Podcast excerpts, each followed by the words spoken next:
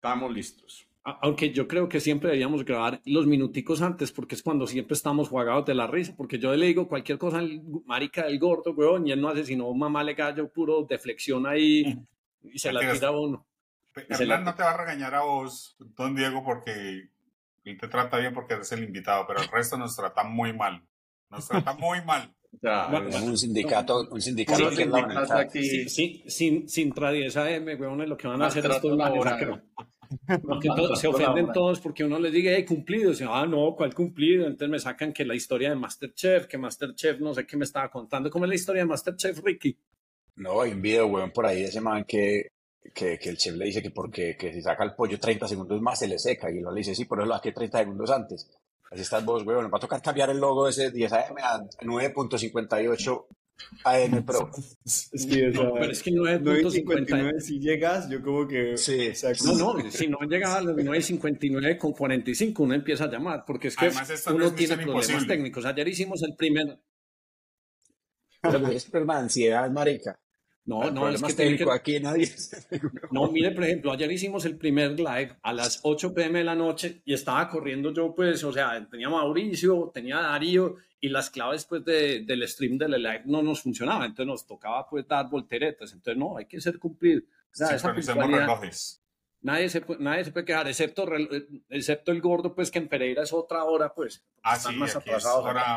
Pereira bueno, antes de que hagamos la introducción a Diego, pues, porque no nos hemos Sí, porque no nos hemos saludado. Sí quería mostrarles un par de cosas pues que nos tienen como muy contentos. Ah, bueno, la primera que nos tiene muy contentos es que pues por primera vez el podcast lo empezaron a ver pues como los medios y entonces eh, Darío esta mañana llegó y nos y nos mostró pues que había un medio pues que, que, es un blogcito, cualquier cosa, y entonces están citando las conversaciones que tenemos. Y yo creo que es que... Es un medio digital aquí chévere que después de 54 episodios me parece pues que digamos que es una labor bastante chévere pues que eso esté pasando. Lo otro que les quería mostrar es un par de cosas que estamos sacando, eh, esto con ayuda de Ricky, estamos sacando como unos productos digitales, yo no sé si alcanzan a ver, pero por aquí está este que se encuentra en la descripción, que es el portafolio pues de Herman Jaramillo, que algunos han preguntado, luego viene el de Lucas, el de Darío, el de Ricky, y el último que va a ser sorpresa del portafolio de inversión del gordo, pues, que se lo vamos a poner después.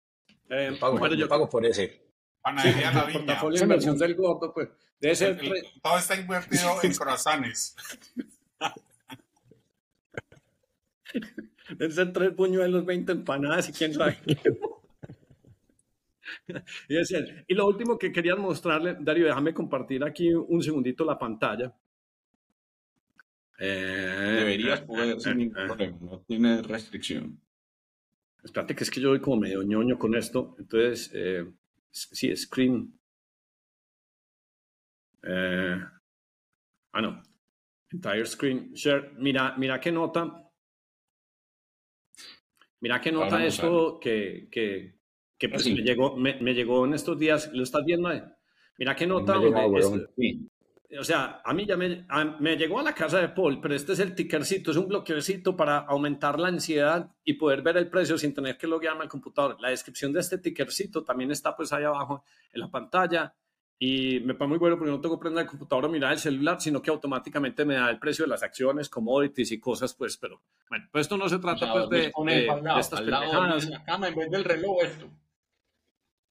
No, no, no, no, no, Andrea me tiene prohibido dormir con aparatos celulares, todos se quedan en la cocina cargando, no puedo ni siquiera dormir con reloj digital, es prohibido.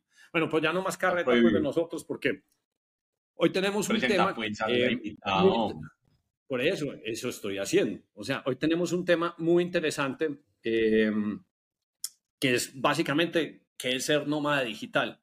Y, y Diego, pues creo que es la persona, de pronto, pues da más vueltas como nómada que yo, pero ¿te acordás que lo habíamos invitado? Porque Diego tiene una trayectoria, o sea, Diego y yo nos conocemos, digo, nos conocimos que en San Francisco hace por ahí 12, 10 años, ¿sí o qué? Sí, en el 2014. Dos, en, el, en el 2014 vos estabas con este otro amigo bacán, el otro caleño, que, que no me acuerdo ya ni cómo se llama, pero fuimos varias veces. Estos manners, eh, Ricky, reventaron Saloon Bar y los llevamos a todos los huecos, montábamos en bicicleta, o sea, de todo. Ya, yo empecé a comprar bicicleta y este man con la que te terminó siendo herencia tuya, terminaba dando vueltas, pues obviamente tiene mucho mejor estado físico que yo. Desde, desde, esa, desde, esa, época. Y, y, la Yamis existe desde esa época. Este man pedaleó en la Yamis, pues, y, y, grandes vueltas y grandes fiestas creo, que nos creo, creo, creo que hoy me la entregan, la tengo el mantenimiento, hoy me la entregan. Ya está todo nuevo. Yo usaba camiseta de Tareas Plus que vos me regalaste una, ¿te acordás? Ah, bueno, tenía sobra, bueno, cuando todavía, claro, es que había acabado de levantar plata Teras Plus y entonces yo estaba en ese cuento, pues, pero entonces, Diego, pues, alcanzaste a vivir como uno o dos años en San Francisco. No, menos de un año por, por temas de la visa y todo esto, pero nosotros nos fuimos para allá con Daniel, que es, que es mi amigo, y allá fue que te conocí a vos. Bueno, entonces, en todo caso, pues allá, eh, eh, pues pasamos una buena temporada, mucha fiesta, aprendimos, gozamos, nos reímos y quedamos siempre pues como en contacto. Eh, y entonces pues yo lo que quería pues como aprovechar pues era que, que Diego nos hiciera pues una introducción de él eh, y luego si entráramos en materia. O sea, yo lo que quiero es que contanos un poquito de tu, de tu trayectoria, tu historia, eh, quién sos, vos sos de Cali, eh, en este momento trabajas en Buffer Social, que es una compañía pues, de social media, contanos también un poquito de eso y luego pues sí exploremos el tema de qué es ser nómada digital. Eh, ¿A ustedes se les congeló Darío o Darío está como bien ahí? Se congeló. Darío, Yo estoy que acá, está congelado. pero Bueno, no se entonces, preocupen que- Diego, adelante, contanos pues un poquito pues quién sos, tu trayectoria, contanos Buffer y luego ya sentamos en materia pues de nómada digital porque vos tenés unas historias. Yo creía que íbamos a hacer cuando íbamos a hacer el podcast y lo había citado con vos, creí que lo íbamos a hacer solo de, de pues de, de, lo que vos haces pues en Buffer y después apenas empezamos a hablar de dónde estabas dando vueltas y por dónde andabas en el mundo, dije, no, mucho más, más interesante hablar pues del tema de nómadas digitales. Sí, yo me acuerdo, originalmente íbamos a hablar un poquito del tema de inteligencia artificial, eh, pero pues obviamente esto es algo que hay mucho contenido ahí afuera que ya se hace, pero entonces empecemos un poquito por, por mi historia. Eh, bueno, mi nombre es Diego, Diego Sánchez, soy caleño y a los que como 19 años tenía esta piquiña por meterme al mundo de tecnología. Yo decía, bueno, sería muy, muy bacano poder trabajar desde cualquier lugar del mundo con un laptop y yo decía, ¿por qué uno tiene que estar atado, digamos, a un único lugar? O sea, el mundo teniendo tanto para ofrecer, ¿no? Entonces, como que este tema de los servicios digitales y de poder trabajar online para mí era muy, muy interesante en ese momento. Y, y eso fue lo que me llevó como a, a, incursionar en tecnología, a montar un primer proyecto en esto. No tenía ni idea cómo, cómo codear, cómo, o sea, cómo montar un negocio en este, en este sector, pero ese interés como que me llevó a aprender todas estas cosas. Y cuando ya conocí a Hernán en el 2014, estábamos ya con dos apps, habíamos hecho pues ya no solamente un website, sino ya nos habíamos metido al mundo de las apps también. Y, éramos dos caleños que yo conocí a Daniel en los Andes cuando estaba estudiando ya en Bogotá. Y, entonces él se volvió mi socio y, y, nos, decidimos irnos a San Francisco porque yo le dije acá, o sea, acá es donde está pasando todo en este sector. Entonces realmente tenemos que, aquí vamos a encontrar más fácil talento, inversionistas, todo. Entonces queríamos estar como en las grandes ligas, así fuéramos nada en ese, en ese ecosistema. Entonces eso nos obligaba a crecer muchísimo y ahí fue que en esas pues, no, ni me acuerdo cómo, cómo vimos con vos, Hernán, pero terminamos conociéndonos y ahí empezamos pues ya a hablar, a montar bici y toda la cosa. Pero, pero así fue como, como nació todo esto y mi interés por meterme al mundo de tecnología, ¿no? Al final con esa startup que teníamos en ese momento, pues fallamos y eso lo terminamos cerrando. Y, eso me llevó a mí como a decir, ok, esto, esto me gusta y quería entrar ya al mundo como de product management. Y después me volví, tuve un paso por, por eh, DirecTV, ATT, donde aprendí un poquito más de negocios muy grandes. O sea, en ATT, pues en DirecTV, por ejemplo, trabajamos con 9 millones de clientes en, en América Latina. Entonces, pues obviamente como que estaba aprendiendo mucho de escala de una gran empresa pero yo buscaba más meterme al tema de las startups y volver más cerca como lo que era fundar algo, montar algo, entonces quería estar en startups más pequeñas. Y así fue como terminé en mi primer rol oficial de producto como Product Manager en Typeform en Barcelona. Y, y bueno, ahí empezó mi carrera en producto, que ya próximamente va a estar cumpliendo casi 10 años de hacer Product Management. Y estuve un tiempo ahí en Typeform, eh, hice de todo, o sea, hice desde Growth hasta New Product Introduction, como que hacía, pasé por varias, varias etapas de, de, de, de, la vida en producto, en product management, y luego me vine para Buffer. Buffer es una empresa pues, que ha pasado por muchas cosas, pero en esencia es un, una plataforma de a manejo de social media para, para startups alrededor del mundo. Entonces las empresas que Diego, quieren... perdóname un segundito que Darío me dice que te está oyendo como, como, como lejos, entonces de pronto, Ricky, vos lo estás oyendo bien, es que se oye Yo lo oigo bien, de pronto. Vos también lo oís mal, yo lo oigo bien, yo digo, lo digo perfecto. Es que Darío yo no sé qué le pasó en el otro lado, Yo creo que- entonces... Yo que puede ser Darío el del... sí, el del- el del- Pero yo vos lo, escucho bien, un poco, ¿verdad? un Pues poco pa- bajito, me- pero un poco bajito, Sí, pues. Espérate, yo acerco el micrófono un poquito. A ver, a ver si ahí me escuchan mejor, mejor. Un poquito mejor, un 10% mejor. Ok, un 11, Eh, 11. 11, 11, listo. Eh, listo, entonces, ¿sigo o qué? Le- Sí, sí, sí, sí, pues sí, sí, pues Ujú. su- suena, suena mejor pues en este momento. Dale, dale, dale, dale, que está bien. Dale, dale, dale. Entonces, eh, ah, bueno, entonces después de eh, eh, Buffer les contaba que es una, una plataforma que le permite a, a negocios poder gestionar todo lo que son sus redes en un solo lugar. Entonces, por ejemplo, puedes programar todo lo que vas a publicar en Facebook, en Instagram, en LinkedIn, utilizando nuestro software, ¿no?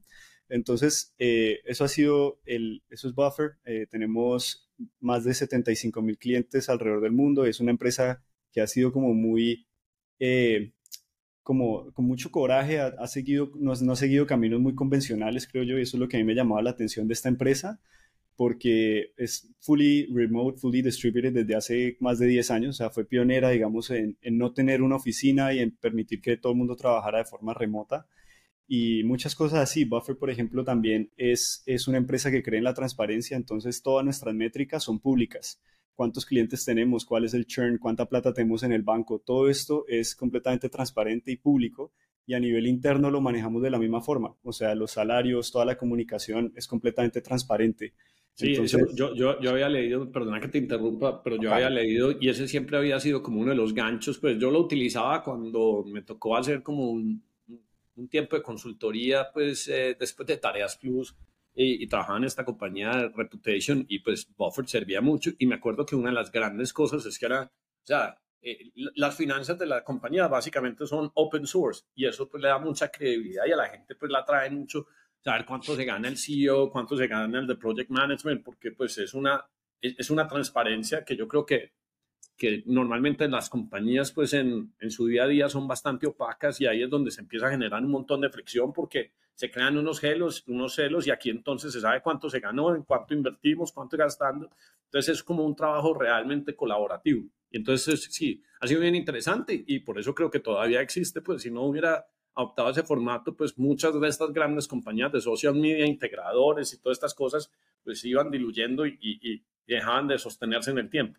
Sí, es un mercado difícil también porque si vos pensás, por ejemplo, cómo ha cambiado el mundo de social media en los últimos cuatro años, eh, la red dominante va cambiando, el tipo de contenido que la gente publica cambia, o sea, hace unos años podían ser carrusel, carruseles o podían ser giveaways y ahora, digamos, el contenido va cambiando muy rápidamente, Total. entonces esto obliga, y los APIs y eh, también cambian todo el tiempo, entonces es un negocio que, que es mucho más difícil de lo que pensé cuando, cuando entré a Buffer, digamos. Es un negocio muy complejo.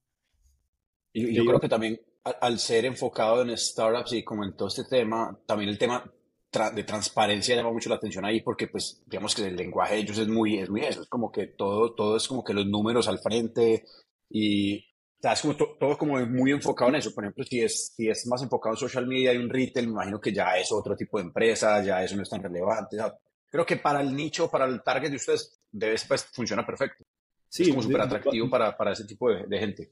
Buffer, digamos, eh, el modelo es freemium y digamos que también vamos por small businesses y creadores, entonces tiene que ser muy consistente todo esto porque la mayoría de las empresas en este sector van upmarket, la mayoría ya están como eh, optimizando su servicio más para enterprise y es un, y esto es un, un juego completamente distinto. Buffer, por ejemplo, no tiene equipo de ventas, nada de esto, todo el, todo el crecimiento, digamos, es orgánico. Y, y bueno, tiene, todo tiene sus pros and cons, pero pues esto, esto ha sido Buffer. Eh, otra cosa interesante, digamos, para mí de Buffer, les voy a contar dos más, porque pues podría contarles muchas más, pero digamos, una es eh, que Buffer es una de las pocas empresas que yo conozco que estaba con- pagando, sacando a los inversionistas porque quería retomar el control. Entonces hizo una ronda, digamos, una serie muy pequeña en su momento, en vez de recoger mucho capital, quiso hacer una serie A pequeña y con el tiempo, con los mismos profits, lo que, ha, lo que ha hecho es ir comprando la participación de estos inversionistas que no quieren estar más long term. Entonces no está pasando, digamos, eh, no está siguiendo de una ronda de inversión en otra y se ha enfocado mucho más en ser profitable. Y, incluso en algún momento se habló de, convertir la compañía en un, en un B Corp. Entonces esto ha sido, digamos, un camino un poquito diferente de decir, ok, no vamos a ir de una ronda de inversión a otra o hypergrowth, sino que vamos a enfocarnos en profitability, en que, en que este negocio sea rentable y en, que los números funcionen. Y eso lo veníamos haciendo desde antes de este cambio macroeconómico que estamos viviendo. Entonces esto pues nos sirvió bien porque éramos muy diligentes ya en la plata, digamos, en que el negocio fuera, estuviera sano.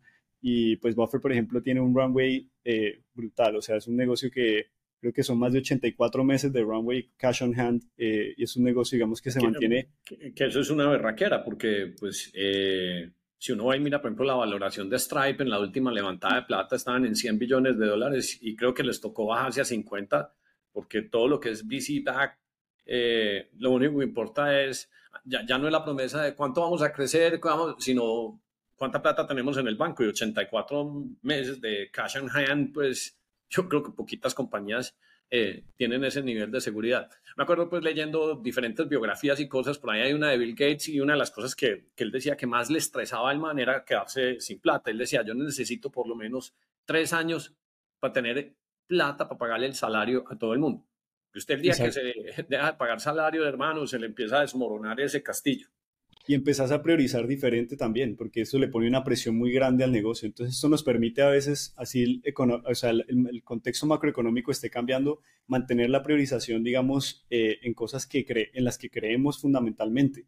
En cambio, cuando tenés toda esta presión de, de otras métricas o tenés muy poquito runway, pues te obliga a veces a tomar decisiones que te va bien en el corto plazo, pero que después en el mediano y largo plazo pagar las consecuencias. Entonces yo creo que eso es una de las ventajas de este, esta forma de hacer negocios que, creo que es diferente a lo que hacen muchos, muchas empresas hoy en día.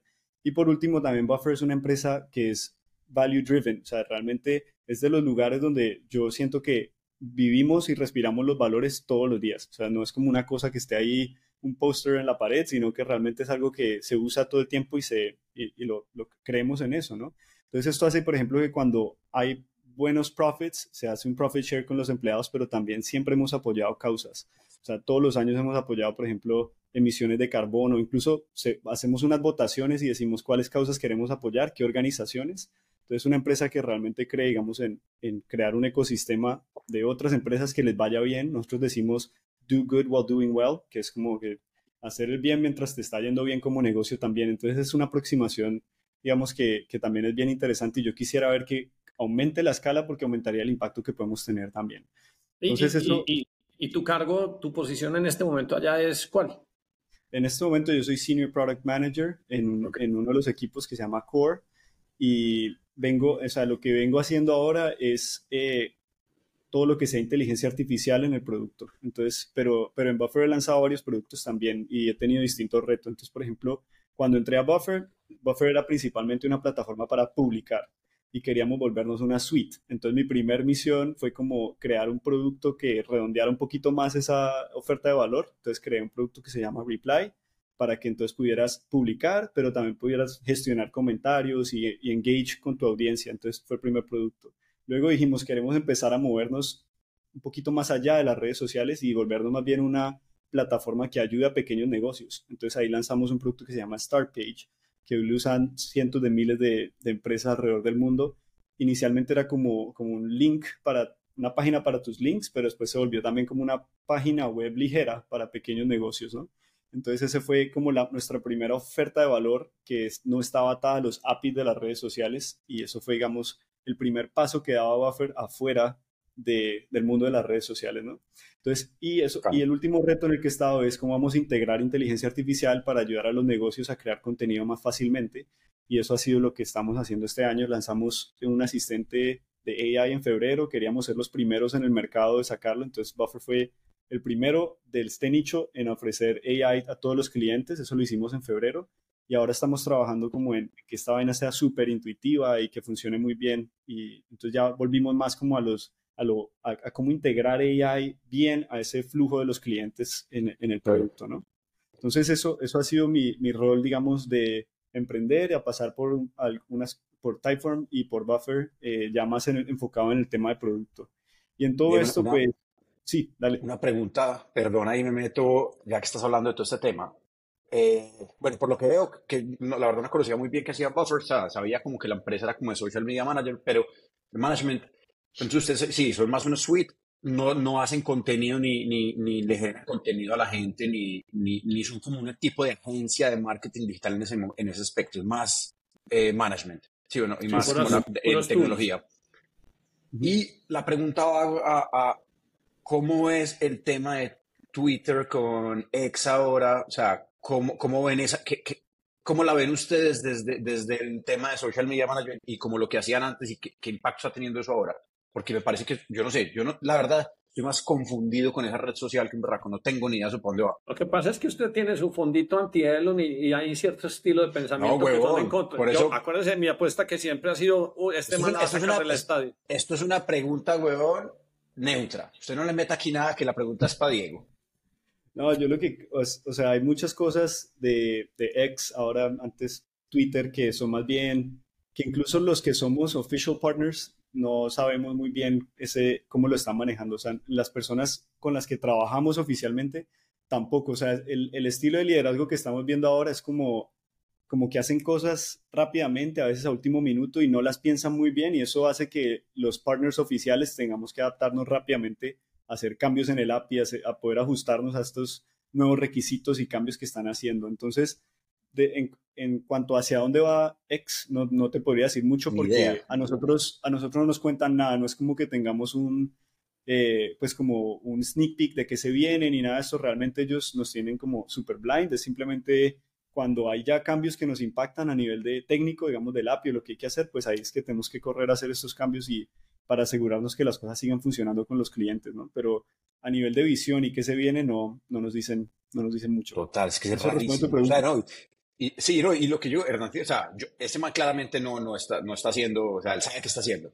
Pero como, como red social, como lo que era Twitter, es, ya es otra cosa. Y yo no sé para dónde va porque lo que decís vos, sale, o sea, ese cambio de imagen, esas cosas, me dicen, Sí, no entiendo pero, mire. Pero, pero, Ricky, mire también lo que ha pasado. Lo que pasa es que ese man sí es de la filosofía de First Principle, moviéndose rápido y haciendo un montón de cosas. Pero mire, por ejemplo, ayer que estaba el, el debate de los republicanos, de las primeros, pues para las primarias, entonces uno era con Fox News y estaba Vivek y estaba DeSantis, toda la cosa.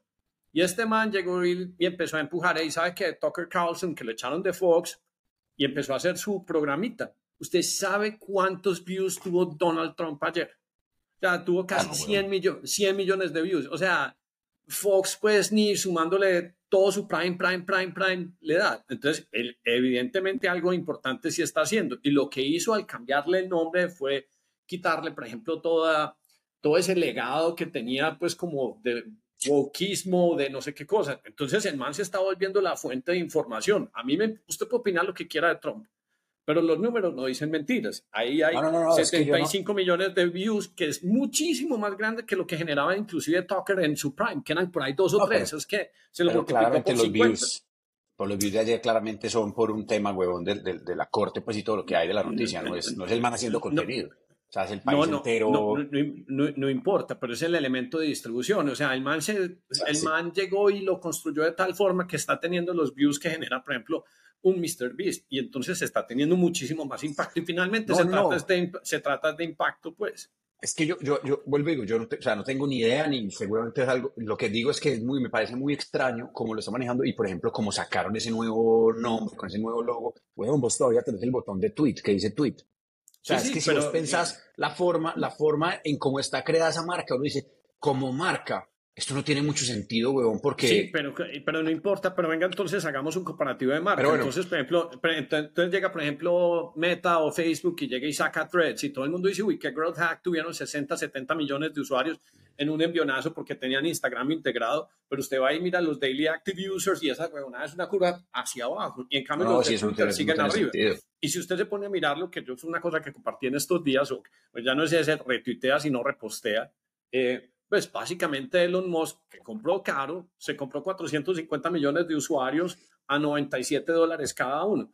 usted dice, hombre, eso es mucha plata, pero si usted se pone a pensar en el nivel de usuario y que ya están pagando, es que acuérdese, este man en seis meses ha hecho lo que Dorsey nunca hizo en diez. Le metió servicios de suscripción, la gente está subiendo más contenido, le metió video, está hablando que va a integrar de servicios financieros. A mí me va muy berraco pelear con una persona que tiene esa capacidad de iteración tan rápida. Y obviamente hay cosas que que, gente que trabaja más estable le parece que se está degradando. Y obviamente uno ve el Twitter, pero entonces el Twitter con los dominios se va reemplazando y ya queda ex, es que mí, libre de bagaje y todas esas cosas. A mí lo que me parece es que er, me parece muy extraño cómo lo está haciendo. Que no tengo ninguna duda que, que, el man va a hacer algo, pero como lo están manejando me parece huevón que digo, no entiendo este man. Pero es que uno no, entiende, uno no entiende, es que uno no entiende las velocidades de iteración. Pero mire, ese man había comprado el dominio X hace mucho tiempo. SpaceX eh, usted, por ejemplo, píllese una de las cosas más bacanas viendo, porque yo me vi el discurso de Trump, pues el discurso no, pero la entrevista que le hizo Tucker, el loguito de Tucker EX me parece de lo más bacano que he visto pues en diseño de logo. Además, el mismo diseño del app, pues no, el diseño del app es una logo, Marica, ese logo de bacano no tiene nada, weón. Vos porque sos un fan enamorado de los Marica, ah, la objetividad. ese logo es muy malo, weón. A mí no me importa. Yo, el invitado es Diego. yo soy enamorado porque eso, eso me daba plata. Pero mire, yo, por ejemplo, duré 15 días pensando que se me había quebrado el celular y después me di cuenta que es que es una rayita que tienen X. Pero bueno, eso es tema de opinión. Ya si entremos pues a los, a los, de, a los del nomadismo digital. Espérate, yo, yo, tengo una pregunta. ¿Cómo, ¿Cómo se escribe en español tu compañía? Yo no he podido saber no, no, no tengo muy claro. Con, con dos Fs. Sí. Pero buffer, es B, larga de dos Fs. Buffer. Buffer. U-F-F-E-R. Ah, ok. B-U-F-F-E-R. Listo, listo, listo. Perfecto. Bueno, pues ya sí entremos pues en materia porque nos fuimos aquí un rato, aunque esta discusión no me choca para nada, pues porque, o sea, un experto de social media, un man que maneja social media. Por eso le quiero preguntar a alguien que sabe, no, hijo de puta fan enamorado de Diego sí no, yo solo les digo que, que digamos, eh, no, o sea, objetivamente se puede decir que, que, se mueven a una velocidad impresionante y eso hace que se rompan muchas cosas y ustedes no se imaginan el caos que eso crea, por ejemplo, para empresas como nosotros que trabajamos sobre APIs, es caótico. O sea, a veces te llega un correo que dice, tienen 30 días para migrar a este nuevo API y cosas de este estilo que son un salvajes. O sea, son salvajes porque vos tenés millones y millones de cuentas conectadas y eso realmente es complejo. Entonces, eh, la, otra cosa, lo que pasa es que él no tiene mucha visibilidad, pero quiero que sepan que todas los hacen así. A nosotros un día llegó YouTube y nos dijo, hey, no vamos a hacer más retargeting en, en los, para niños menores de 12 años, no se hace retargeting. Teníamos un canal que nos generaba como 10 mil dólares mensuales y esa huevonada se devolvió a mil dólares no más. ¿Por qué? Porque no se mm. puede publicidad. O sea,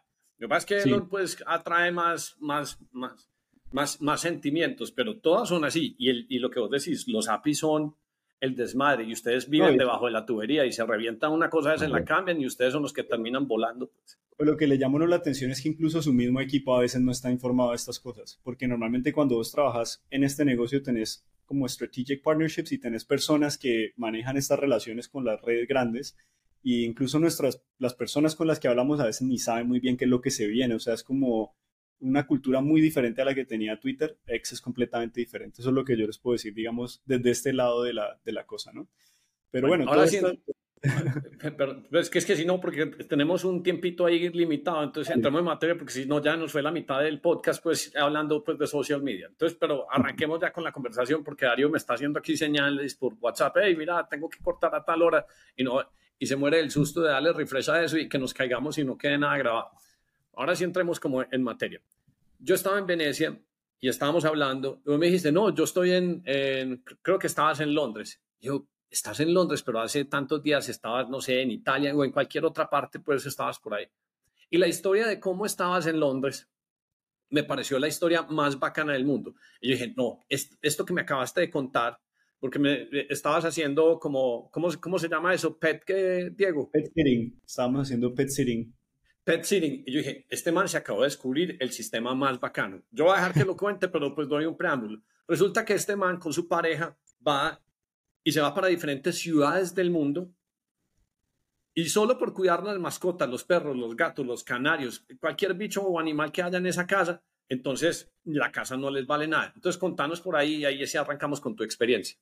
Sí, básicamente, bueno, el, tema de pet sitting es algo relativamente nuevo para nosotros, pero que ha, sido una experiencia muy bacana este año. Eh, básicamente es un intercambio, ¿no? Vos te puedes quedar en la casa de alguien eh, le cuidas sus mascotas y a cambio pues te puedes quedar en esa casa, digamos, sin, sin ningún costo. Esto es algo que, que, era nuevo para mí. La idea nació porque pues, nosotros veníamos nomadeando ya hace más de dos años, tiempo completo, entonces viviendo pues en diferentes ciudades del mundo por tiempos que después podemos hablar de eso porque es algo que hemos ido iterando, ¿no? ¿Cuál es como la extensión ideal eh, para, para estos pasos por las ciudades?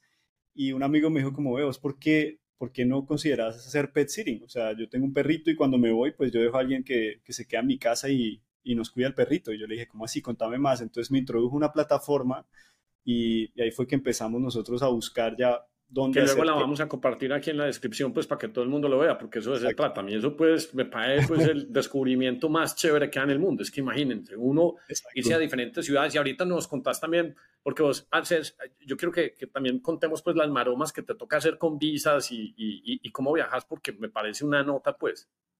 Sí, entonces el, el, intercambio es ese, vos te quedas en la casa de alguien, es, la plataforma se llama Trusted, uh, Trusted Pet Sitters y hay personas que tienen, digamos, mascotas, pues ponen, ponen descripción de su casa, es como un Airbnb, pero digamos que eh, vos aplicás y ellos eh, miran tu perfil y si les gusta, el proceso no está estandarizado. Entonces hay personas que, digamos, eh, son muy diligentes y quieren hacer una entrevista y luego de pronto hasta te piden referencias pero también me ha tocado personas que aplico y me aceptan y ya, ni siquiera hemos hablado, digamos, por llamada ni nada, que para mí era un poquito como extraño, porque uno también quiere saber en la casa de quién te vas a quedar, entonces pues obviamente es, eh, es por, por, lado y lado que, que está la cosa, pero es, la experiencia es, es, digamos, extraña al principio, porque es, digamos, una cosa muy íntima o llegar a la casa de alguien que está viviendo ahí, no es lo mismo un Airbnb donde vos tenés, abrir la cocina y tenés solo dos ollas y un plato, eh, Aquí vos tenés una casa que tiene todo full equipado, digamos, eso es una cosa,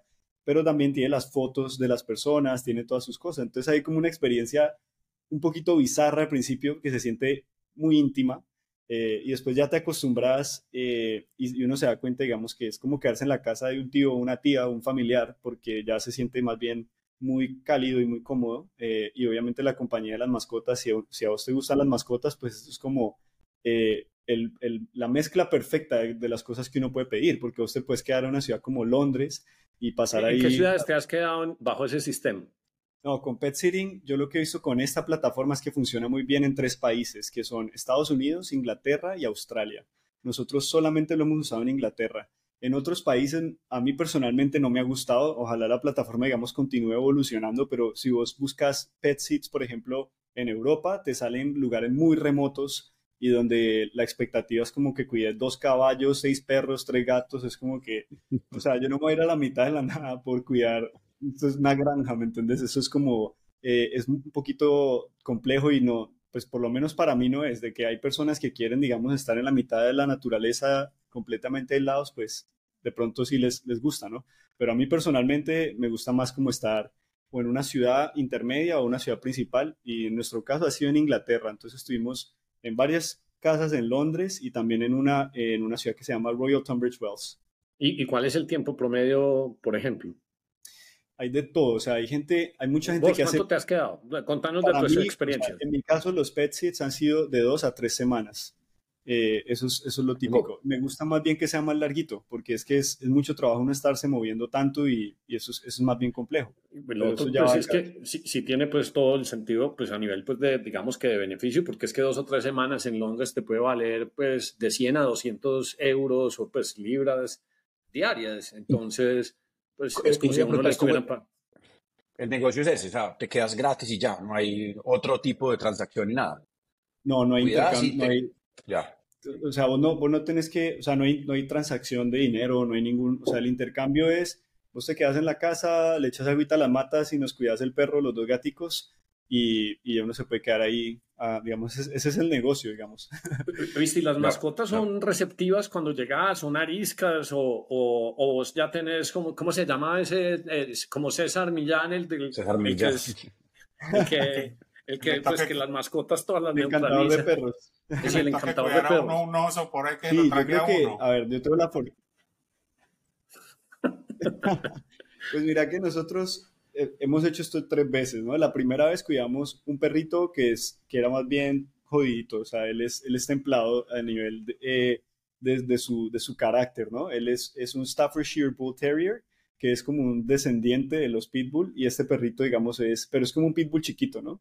Y él es tiernísimo. personalidad grande en, empaquetada, sí, un chihuahua. Exacto. Y tiene una mandíbula gigante, es un perrito muy bonito, pero él, él, digamos, nos decían como, no, pilas no lo puedes llevar al parque con otros perros, o esto, había como una serie de requisitos de cuidarlo a él porque es un perrito, digamos, que, que con otros perros puede tener cierta, cierta actitud pero digamos que en mi experiencia, toda la fortuna que tanto a mi pareja como a mí nos gustan mucho los perros y, los, y pues en general los animales, con los gaticos también, entonces sí, es como eh, una mezcla perfecta porque nosotros tenemos esa afinidad por los animales y disfrutamos mucho estar con ellos. Entonces cuidamos ese, luego estuvimos en una casa con dos perros, que era un galgo y el otro es como este perrito chiquito de la máscara, que no me acuerdo cuál es la, la raza. Terrier. Es, es más necio que hijo de madre, sí. Son complejos, son, sí. Y luego nos quedamos cuidando dos gaticos. Entonces hemos hecho toda la mezcla. Perros con gatos, solo perros y solo gatos. Y la experiencia, digamos, es distinta, ¿no? Porque, por ejemplo, los gatos vos te puedes ir más tiempo y dejarlos solos. Los perros es bueno sacarlos a caminar y todo eso. Entonces eso, digamos que varía muchísimo. Pero el apego y la conexión que haces con los animales, pues algo, para mí lo más difícil de esta experiencia fue el despedirse, ¿no? Porque uno, obviamente... Ah, te pues también. Sí, yo creo que sí. O sea, imagínate dos, tres semanas con un pues, perro. sí, yo creo que sí, sí, vos no. Hernán, feliz de... Hernán más este perro a la media hora, Se lo quitó encima por fin. y eso, y como, y como te encariñas, entonces no da pie como a repetir. Entonces vos ya empezás a tener como diferentes lugares del mundo y vos cuidaste bien la mascota, pero en, esas, en ese periodo de tiempo de, de tres instancias, eso suena como el equivalente a que te hubieras gastado 9 mil dólares o euros, pues, en estadías. A mí me parece, pues, de, las cosas bacanas que he oído y creo que hay 50 mil personas que oyen este podcast y dirían, uy, ya, yo quiero experimentar eso, qué tan bacano. Además que es un problema, pues, que, que siempre pasa. Mi mamá tiene un perrito, mi mamá dice, te lo dejo a vos, y yo, no, ni por el berraco. Mi hermano tiene, entonces lo toca dejar a mi hermano mi cuñado que vive en Miami, siempre que sale, le toca dejarle una casa, pagar las guarderías de esos perros. en San Francisco son carísimos. o carísimas. Es, que eso vale como 100, 100, 100 o 200 dólares el día. El día. El día, sí. Sí, y además que los, el, para, para, algunos perros o gatos también puede ser estresante sacarlos de su casa. Entonces, es obviamente eh, un sacrificio y es algo difícil, digamos, para, para estas personas dueños de las casas meter un extraño en su casa. Obviamente, eso es un tema, digamos, complejo, pero, pero si funciona, le va bien a todas las partes, yo creo, porque estas personas que tienen perros y necesitan irse por un tiempo prolongado, normalmente también les gusta viajar, entonces hay mucho, mucha, mucha empatía y mucha conexión. O sea, nosotros, por ejemplo, en estos viajes hemos hecho amigos, realmente nos, nos hacemos amigos de estas personas porque tienen unas historias súper interesantes de sus viajes y sus cosas. Y sí, lo que hemos visto es que si uno ya empieza a formar como una relación y ya le preguntan a uno el otro año qué vas a hacer, puedes volver por esta época y así como una relación. Sí, siguiendo como en este esquema, pues, o sea, porque esa no la conocía, obviamente yo. Dos o tres aplicaciones que constantemente utilizadas que, pues, pues como esta, por ejemplo, o, o, simplemente acudir a un Airbnb, a un booking.com, o sea, contanos de tres o cosas que más que utilices. Yo, yo creo que la última vez te pregunté eh, hombre, ¿qué seguro tenés cuando viajas? O sea, esos seguros de los nómadas digitales, porque entonces usted, por ejemplo, no sé, tiene Suramericana y Suramericana acá se cree la Gestapo y uno tiene que mandarle una, una carta diciendo, voy a viajar y a mí pues nada, me parece más ofensivo que me digan, no le, no le cuento a mi mamá cuándo voy a salir y cuándo voy a entrar, entonces por no decirle a una compañía de seguros, o dar una vuelta por el mundo. Entonces, contanos tres aplicaciones y herramientas que utilices viajando que sean muy importantes o fundamentales para para vos tener esa buena experiencia. Sí, yo, yo creo que nosotros eh, a nivel de seguro médico usamos Safety Wing, que es como eh, diseñado para nómadas o para personas que viajan mucho. Es muy fácil, todo se hace online y tiene como esta ventaja de que tiene cobertura mundial, incluso, eh, y es, incluso permite hacer como actividades, porque normalmente los seguros son muy restrictivos con no puedes montar en moto, no puedes jugar fútbol, no puedes hacer snowboard ni esquiar. Y yo creo que una de las ventajas que nos ha parecido de Safety Wing es la flexibilidad a nivel de los países a los que puedes ir y la cobertura a nivel de, sí, pues si vas en una moto en Bali, eh, estás cubierto, ¿no? O si, por ejemplo, estás en Andorra y querés esquiar y tenés un accidente, hay, la mayoría de los deportes también están cubiertos, excepto algunos deportes extremos. Entonces yo creo que Safety Wing para nosotros es importante, siempre en los viajes eh, estamos cubiertos con ellos. A nivel de hospedaje y todo esto, lo tradicional, o sea, veníamos usando mucho Airbnb, Eh, el problema es que Airbnb ha cambiado mucho en los últimos años, obviamente los y, y precios se han han vuelto muy caros. Esos putos fees de Airbnb son una exageración. Es una Cuando- exageración. Uno llega, que, que son como medio tramposos. Entonces uno dice, no, eso vale 100 el día. Y después te lo llenan de fees y te termina costando 150, 160. Yo prefiero sí. en este momento, me gusta más Booking, pues que la compañía pues, de- que tiene base en Amsterdam. Me parece que son como más, más precisos, menos, menos turbios, pues, o menos opacos pues, en su sistema de cobro. Y uno debería ver, pues, Andrea y yo en los, desde marzo del 21 hemos estado en 60 ciudades diferentes. Pues hay un tipo de premio de fidelización, pues donde le den a uno puntos, porque en Booking, pues hasta te empiezan a dar unos punticos y unas Sí, cosas ahí que te sirven de como- nivel. co- sí, te suben de nivel y uno cree pues que sube, pero por lo menos la gamificación es un, un, un tris más interesante. Pero Airbnb, Ricky, nos ha sacado la leche a nosotros, pues.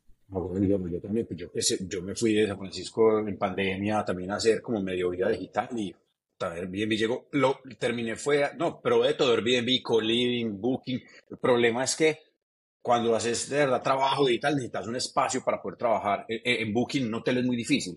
Los, Sí, el sí, es muy internet difícil. termi- ter- a lo mejor es Airbnb, pero pues o lo más como lo más conven- pero pero sí el precio es, es ridículo. Y O sea, para, para el tema, la diferencia entre un hotel y un Airbnb importante también a veces es la cocina, que sienta más como un hogar y menos como Claro. un cuarto de hotel. Porque si vos Total. vas a estar un mes, eh, no querés comer necesariamente por fuera todo el tiempo, entonces necesita uno como un poquito una cocinita, alguna cosita así que sienta más Sí. como una casa. Y, y por eso casi siempre nos vamos con Airbnb, porque pues sí es rico comer afuera, Igual. pero también es rico poder cocinar cositas. Y Sí, es que es muy, igual. es, es- es muy, cuando uno le dice a la gente, pues yo que llevo nomadeando desde el 21, pues marzo del 21, pues eso es muy romántico. Pero entonces el estado físico, porque dejas de hacer ejercicio, la alimentación te destruís. Eso pues de salir a buscar desayuno es muy aburrido, suponiendo que uno desayuna. Y todos los días en la calle, pues también la billetera pues se, se, se resiente. Es Entonces, si el espaciecito pues con cocineta de algún tipo y uno hacer una pequeña compra para no estar en la calle, porque es, es muy aburridor y uno necesita, pues por más turismo que uno haga, uno necesita sus tiempos de, pues, de, de pues, descomprimirse, pues, porque es que si no, entonces en lo- la calle pues satura mucho. A mí lo que más me gustó en, ese, pues, en el momento en el tiempo en que yo estuve fue el co-living en Madrid, el que estuve en Madrid. Que Sí, era muy chévere porque era, una mini, era un apartamentico con, con un, con un, eh, eh, un pues como un WeWork, un, un coworking arriba, cocina eh, comunal, pero yo también tenía mi cocina aparte. O sea, era, era muy chévere y todo el mundo que vivía ahí era como nómada digital, básicamente. Ese me pareció muy bacano. Como Diego también Sí. da tantas volteretas, me contaba que es un poquito más extremo. Y entonces Diego ya, por ejemplo, viaja hasta con el escritorio para el computador. Contanos un poquito, pues, como el set de Uf. cosas con las que viajas, porque no solo el portátil, porque es que a uno le empieza a salir esta joroba de atrás, de uno está en el computador así sentado en el sofá. Y eso, después de dos años, empieza uno a ver esa columna hecha un 3. Sí, el tema de ergonomía es, es algo, digamos, importante que es como la cosa que más sacrificas si trabajas en tecnología o con el computador todo el día. Eh, digamos, en mi caso, he ido iterando a encontrar, por ejemplo, un laptop stand que sea bien liviano, porque he pasado por algunos muy buenos y todo, pero o no suben lo suficiente o son muy pesados y pues vos querés algo que sea rígido y bueno, pero muy liviano también, porque pues no tenés tanto espacio ni peso para llevar cosas. Entonces, por ejemplo, para mí lo que es el laptop stand es como indispensable, ¿no? Tener un laptop stand bien pequeñito. El tema, digamos, de, teclado externo, mouse externo, todo eso, uno poder tener la ergonomía correcta, es súper importante. Yo personalmente no trabajo mucho desde eh, coworking spaces necesariamente, eh, porque a veces no me gusta como la vibran algunos de ellos o, o me parece que uno se distrae, pero pues sí, sí la, pero sí busco, digamos, Airbnbs que tengan un espacio para trabajar, bien sea una mesa de comedor que esté bien, o sea, donde vos puedes tener una buena ergonomía. O sea, yo no trabajo desde un sofá, desde la cama, yo sí realmente tengo un espacio donde, donde uno puede trabajar bien. Entonces eso para mí es indispensable. Un micrófono condensador también, digamos, es algo que, que me gusta utilizar y eso es pequeño y se puede llevar fácilmente. Y luces, digamos, una luz pequeña que no, que no ocupe mucho espacio también porque es difícil controlar eh, cuando estás moviéndote tanto, pues si vas Sí. a tener buen audio, buena luz y todo este tipo de cosas. Y obviamente un buen internet. Y la otra cosa que yo suelo hacer es tratar de tener redundancia en el internet, que es, obviamente, para mí es clave que el sitio donde estoy tenga un wifi súper sólido, pero también necesito un buen plan de datos por si algo está pasando. Pero Y eso es entonces, como el ¿Qué último recurso. Un, un cosito de estos de datos, porque Starlink es muy grande para irlo llevando uno por todas partes, pero ¿qué utilizas? nosotros normalmente utilizamos una eSIM a la llegada para uno tener datos, digamos, cuando, cuando llegas a un sitio, pero ya normalmente nos va mejor con, comprando una SIM de datos en el país donde uno esté. Normalmente le, eso suele ser lo más barato y lo más fácil. No es lo más, digamos, no es tan conveniente porque te que ir a buscarlo. En algunos países son muy jodidos, digamos, con que te piden. O sea, por ejemplo, en Corea era como todo un sí, protocolo.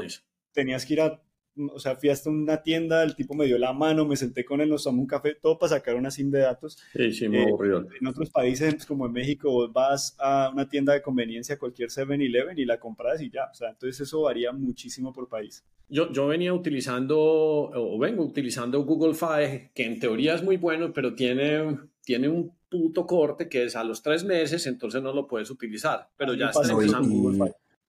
A mí me pasa eso con Google buena, mucho tiempo. Sí, la red es regular porque eso tiene que ir a los otros que... Pero mire que ya empezaron a salir cosas chéveres como lo de Helium, que entonces vos con 5 dólares puedes pagar, pero solo está en Miami en este momento y no hay contrato, sino que simplemente haces el switch en la tarjeta y pagas la mensualidad con la tarjeta sin preguntar datos, pues que es lo más mamón de, del mm. mundo, pues el, tema con Google Fi es ese que vos decís de los tres meses, esa restricción, y la otra cosa es que me dejó varado varias veces. O sea, sí, sí, lo dejó uno tirado. Lo dejó tirado. no funciona, tiene, tienes que estar actualizando el app bien complejo y no funciona. Quiero, quiero compartirte nuevamente mi pantalla para mostrarte una cosa. Eh, eh, presente, screen.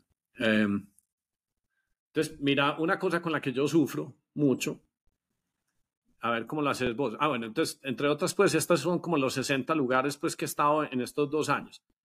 Pero este es el que me, me descuadra más contando los tiempos y entonces tengo que hacer esto que están viendo aquí, pues sencillamente es los tiempos de cálculo que hago para las visas, porque las visas pues no, no son, no son, no son fáciles, pues. Es lo que mostré rápidamente, las visas no son fáciles. Entonces, ¿vos cómo hacer? Yo pues tengo pasaporte americano, pero si vos entras a Europa en Europa no te puedes quedar más de 90 días seguidos en un periodo de 180 y eso tiene una cosa que se llama como un rolling average. Entonces, básicamente, usted por cada, si usted ya estuvo 90 días en Europa y quiere quedarse, no sé, X días más, entonces por cada, por cada dos días que pasen, entonces usted tiene uno de crédito, pues país en su mano. Y por ejemplo, Colombia, si usted no es colombiano, eh, Usted tiene creo que máximo 180 días, creo que es. Si usted se va para Inglaterra, entonces son 180. ¿Cómo manejarse ese, e, e, ese esquema de los tiempos? Porque yo quisiera, hay veces, hombre, ¿quién se inventó una aplicación donde uno le diga, entra este día y salí este día, cuántos días de crédito tengo? Porque a toda hora todo el mundo se jode en esa matemática. Ricky, en estos días, ¿no? ¿Qué le, ¿Qué le, pasó a tu amiga finalmente? ¿La jodieron a la salida o no? No tengo ni idea. La, la, la novia de amigo en Barcelona, pero sí, le preguntaste mal. No tengo ni idea qué hizo.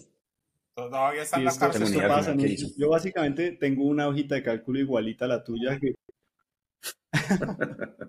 Creo que ya pasó el calabozo, pero, pero bien. Ahí va.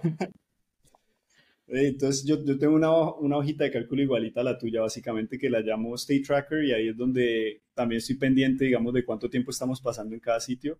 Yo estoy viajando con un pasaporte europeo, digamos que para mí una, una de las cosas que de pronto podemos ahondar más si quieren, pero yo pienso que así como uno diversifica en sus inversiones, debería diversificar también con los pasaportes. Y yo creo que si uno puede tener varios pasaportes, debería tenerlos. Entonces, digamos, en mi caso, ahorita ya estoy en el proceso de sacar el tercer pasaporte, que es el de Portugal, y con mi pareja también estamos en el proceso. Entonces, digamos yo creo que eso le da a uno mucha más libertad. No sé si han escuchado un tema, la teoría de las banderas, que es como de, de diversificar tu vida de tal manera que, por ejemplo, tenés tu empresa constituida en un lugar, pero tu residencia en otro. No, no, lo habíamos, no lo habíamos oído así, pero sí es un tema que abordamos, por ejemplo, el último episodio que decíamos, sociedades en Colombia versus sociedades en Estados Unidos, y sí, estoy totalmente de acuerdo. Entonces ese tema de la diversificación te ayuda, eh, digamos, a, a, poder responder más fácilmente ante cambios. Cambia la, la, legislación en un lugar o las condiciones de vida están cambiando en un país y pues vos ya tenés muchas opciones en otros. Entonces, digamos, eso ha sido una de mis filosofías cuando, cuando digamos, me embarqué en ser nómada digital era precisamente tener esa libertad de poder vivir donde quiera, pero eso no solamente es desde cómo genero dinero para poder hacerlo o de qué vivo para poder hacerlo, sino también de la facilidad a nivel de pasaporte y de visas, eh, eso para mí es muy importante. Entonces, con un pasaporte fuerte, te ahorran muchos de estas aplicaciones, tanto de costo como tiempo, de estar aplicando a visas todo el tiempo, ¿no? Porque con el pasaporte colombiano es muy desventajoso. Pues, Pues, ha, Pero, ha weón, lo que mejorado, ha cambiado. Ha venido mejorando. ha mejorado mucho, ha mejorado mucho. Es que ya se puede ir a Inglaterra, pero antes usted no podía entrar a Europa, no podía entrar a Inglaterra. ha eh, mejorado muchísimo, weón. Y yo pienso que Chao. el progreso es claro con el pasaporte colombiano. Sí. Pero bueno, si vos puedes tener un pasaporte español o europeo, que digamos es top 1, top 2 en el mundo, solo está detrás del de Emiratos en este momento, pues digamos es un, un pasaporte muy fuerte para viajar y, y- y para entrar a cualquier lado sin visa y poder estar tiempos prolongados también sin visa. Pero el otro tema de estar pendiente en los tiempos que vos pasas en los lugares son las residencias fiscales. Hay países, digamos que la mayoría son seis meses, pero eh, hay países que son más cortos. Tengo entendido que en Argentina esto puede ser menos tiempo. Entonces hay que revisar también los, cuánto tiempo vas a pasar en los lugares para, digamos, evitar convertirte en residente fiscal sin querer en otra parte, ¿no? Eh, esto es más complejo, pero esto es para no Ese es más complejo. Si Sí. te queda mucho más tiempo, eh, es otro, eso es otro cuento. Sí, sí. Vos, vos sabes que Medellín pues ya es top 3 ciudades nómada digital, porque todo el mundo se vino a disfrutar el clima y, y, pues le ayuda mucho pues el time zone y pues tener una vivienda pues relativamente económica versus otras cosas. Pero si, la, si, si, es, si es como friendly en el tema de impuestos y todo eso, o es más el discurso ahí de somos no, eh, No, no, no, son nómadas por, por palabra cliché. En impuestos nadie Exacto. entiende nada y eso pues se vendrán, cuando digo nómada digital se viene en una temporada de 90 días pues y de pronto porque siento- México usted- también, huevón. México también supuestamente es súper friendly, pero uno no tiene ni idea de impuestos y, y no es Sí, fácil no tiene- entender eso. El, el truco creo que es pues 183 días, pues, pero no, no soy experto en esa materia. Ya para ir cerrando, pues, dos, tres preguntitas. Eh, Diego, una que siempre me da curiosidad. Yo los últimos dos años siempre viajaba solo con dos carry-on, pues, y unas mochilitas. ¿Vos cómo viajas? O sea, ¿cuál es, cuál es tu, tu setup de, de, de mochilas y cosas? ¿Y hasta qué compras? Yo por mucho tiempo tenía maletas baratas y eso, pues, no hay nada que le dé más duro que una maleta. Uno necesita una maleta fina porque si no esa pendejada se desbarata. ¿Vos qué tenés Sí, para es- viajar? Nosotros hemos optimizado toda nuestra vida para viajar con una maleta de carga, una carry-on y un morral. Eso, digamos, y eso es prácticamente el 80% de mis pertenencias. Digamos que yo no es que no tengo mucho más en mi vida y vivir mucho tiempo así también te, te, te hace Simplifica. desapegarte, se simplifica la vida, te hace desapegarte tanto de lo material y eso así, digamos, como una lección de vida para nosotros. Entre más tiempo hacemos esto, pues uno se da cuenta que no necesita tanto. Eh, obviamente el tema, digamos, ese 20% que no cargo todo el tiempo sería, por ejemplo, abrigos de invierno, que uno dice, bueno, no quiero salir de esto y eso es súper voluminoso, pero hay que tenerlo en algún lado y ya si uno va a hacer un viaje por mucho tiempo donde va a ser frío, pues tenés que cambiar un poquito los contenidos de la maleta por estos abrigos. Pero de resto, ese es mi setup, una maleta grande, carry-on y un maletín ahí. Y digamos como empaco también influye, porque ya me ha pasado que se queda la maleta eh, y eso es bastante incómodo llegar a un, a un lugar sin nada. Entonces, casi que en el maletín siempre tengo que llevar, por ejemplo, un par de tenis, unos calzoncillos, una pijama, dos camisetas, de tal manera que si uno llega y no le llegó la maleta, pues no está varado. Eso para mí es Sí, la importante. emergencia. Un cepillo de dientes, o sea, como que estas cositas siempre van en el maletín y obviamente el laptop y todo esto. También, por ejemplo, aprendí este de Levels, eh, Peter Levels, que no sé si lo siguen y si no, si les gusta el tema de nomadismo y de em- entrepreneurship, Bacano. deberían. Él, digamos, habla mucho también de los de two-fa- two-factor authentication y, digamos, desde que escuché una vaina que él hacía me gustó. Entonces, yo, por ejemplo, ando con dos teléfonos que nunca andan juntos. Entonces, hay un teléfono que siempre va, por ejemplo, por abajo, otro que va por arriba y si se pierde un teléfono, siempre hay redundancia, así nunca me quedo, digamos, parado Buena idea. si pasa algo Chévere. con los teléfonos. Entonces, el tema, el tema de redundancia es algo que, que aplicamos un poquito eh, y en el cómo empacar también hemos ido iterando, como que vos vas aprendiendo que no estás usando mucho y eso lo vas sacando y te va abriendo espacio en la maleta para otras cosas. Y, y en general es, es así, es como ir simplificando muchísimo y, y vos te das cuenta que no necesitas mucho. Yo, por ejemplo, viajo con tres pares de tenis, uno como de colores, uno blanco y uno para correr y hacer ejercicio. Ya, y con eso todas mis pintas tienen que funcionar con eso. Obviamente, el día que me invite a una cita importante o algo así que no puedo usar tenis, pues ya me toca ver qué hago si compro alguna Yo, cosa. yo, yo, viajo, yo viajo pues con dos, pero siempre hay uno que tiene más pecueca que el otro. Yo, yo tengo una pregunta. Eh. ¿Con qué maleta Aló. viajas vos? Hola, Sí. yo tengo una, una pregunta. Eh, el tema de la Sí, Te escuchamos. de los bancos. Y todavía, todavía tenés crédito en la moneda, güey. el, el, tema bancario, el tema de la tarjeta de débito, crédito, ¿cómo, cómo es también? Sí, ese tema, bueno, también tengo redundancia por si llega a fallar alguna cosa. Entonces, por ejemplo, yo uso tres servicios. Uso eh, Revolut, N26 y Vivid, que son, digamos, bancos súper buenos. Yo creo que el equivalente en América Latina sería un Nubank. Tiene que ser un banco, digamos, que sea digital primero y que esté como optimizado para eso. Revolut, por ejemplo, funciona súper bien. Vos puedes pagar con eso en cualquier lado. Tienen Apple Pay, entonces como que realmente eso es lo que yo uso siempre viajando.